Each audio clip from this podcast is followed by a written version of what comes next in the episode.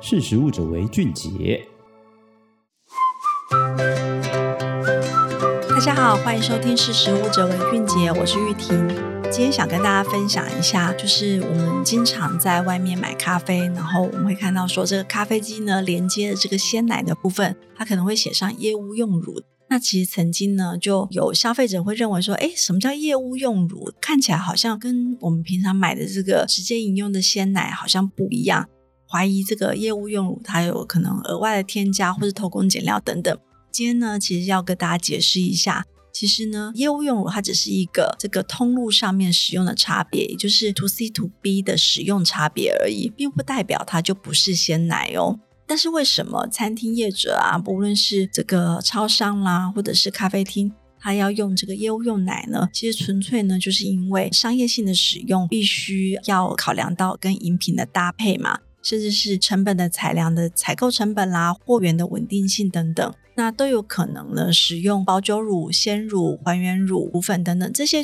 统称都可以叫做是业务用奶。其实就端看这个这个业者他使用的是什么样的产品。那针对业务用奶呢，一般来讲有三个考量的使用的需求。第一个就是风味，风味的话呢，如果添加了乳脂肪，可以让这个风味更加的香浓；增加酪蛋白的话呢，可以让这个打起来的奶泡更持久。所以其实考量到饮品的口感呢，有些业务用奶呢，它一样是鲜奶，可是它可能这个乳品里头，它会添加不同的成分来去提升口感。那例如说，像是我们供应餐饮业者很大宗的这个光泉这个品牌呢，它有给一般消费者喝的这个光泉鲜奶嘛？那其实也有另外的业务用奶的产线，那其实它就有那个标榜添加功能性牛奶蛋白这个咖啡专用乳。那这样子的一个咖啡专用乳呢，就是让它这个打起来的奶泡呢更加的香浓持久。所以其实呢，一样是鲜奶，可是它可以做一些不同的调配，来让这个搭配饮品的风味来得更好。那有一些产品呢，它也会来去做脂肪的调整呢。例如说，像是开元食品，它的炼脂人这个特级牛奶，它的乳脂肪的含量呢就高达就是百分之四。那它的成分呢就是水、牛乳跟浓缩的全脂乳，所以其实这样子的一个打起来的奶泡呢就会更加的细致。所以其实呢，各家的产品呢，在它这个业务用的这个通路上面的产品上面，他们会做不同的调整。所以其实风味的考量都是第一大的一个考量原因。那第二个呢，当然就是成本啦。有些人呢可能知道，就是说有个名词叫做冰砖奶。那什么是冰砖奶呢？它也是业务用奶里面蛮大宗的一个部分呢。它其实是把这个浓缩的全脂乳呢冷冻之后，变成一个像是鲜奶冰块那种感觉。那它当然冷冻的过程当中，它是透过低温杀菌，再减压抽去水分，然后经过浓缩之后急速冷冻的，所以它的品质其实并没有变化，然后也可以把它美味锁住。它里头的这个乳固形物的含量呢，高达百分之四十以上，所以其实把这个牛奶呢变成这个固状的乳砖，然后再冷冻空运来台。通常呢，台湾最大宗的来源呢是来自于澳洲的这个冰砖奶。那来台湾之后呢，这个冰砖奶再去把它解冻，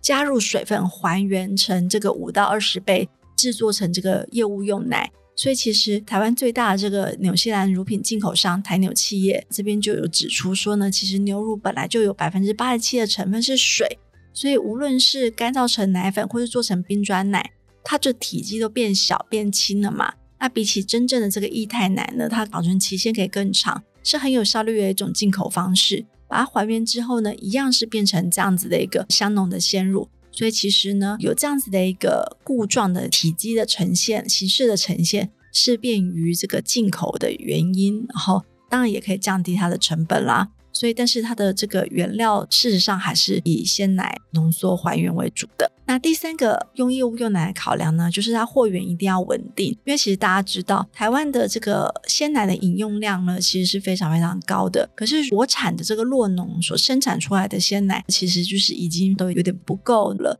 那再加上台湾的咖啡的市场越来越大嘛，然后喝拿铁的人非常多，那拿铁就要用什么？就要用鲜奶啊。所以其实国产的鲜乳不够，然后需要用进口乳源来补足的时候呢，其实刚刚提到这个进口的冰砖奶就是一个蛮大的补充的来源。那当然也有蛮多的这个国内业者，他会非常强调他使用国产的鲜乳。那所以其实呢，有一些单一牧场乳源，甚至说的这个小农鲜乳的这个发起的这个来源呢，就来自于这些业务用奶。其实就打入了这个咖啡厅的通路，甚至现在手摇饮的通路上面。其实如果说都可以看到这样子的一个业务通路范围上面，它特别强调它使用国产的鲜乳原料，那可能是某某的牧场、某某的品牌。那这样子的一个强调，也是让消费者有一个在地原料使用的蛮好的一个碳足迹降低的感受。然后，当然你也可以知道你的来源是哪里。所以其实呢，各种不同的选择，你无论是用国产大厂的这个业务用乳，还有经过调整的，或是它其实一样是国产品牌，可是说不定它的来源，它也有可能是来自于进口的乳源。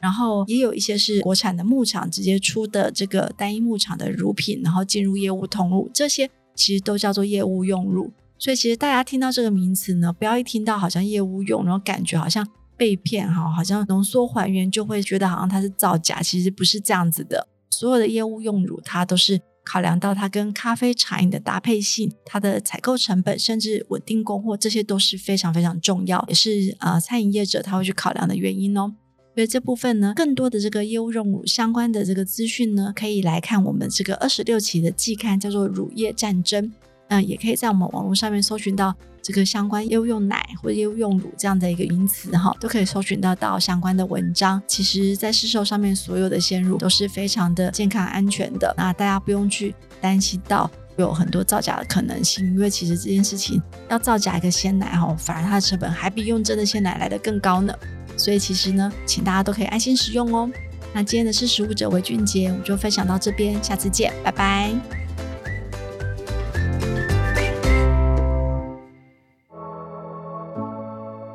识时务者为俊杰。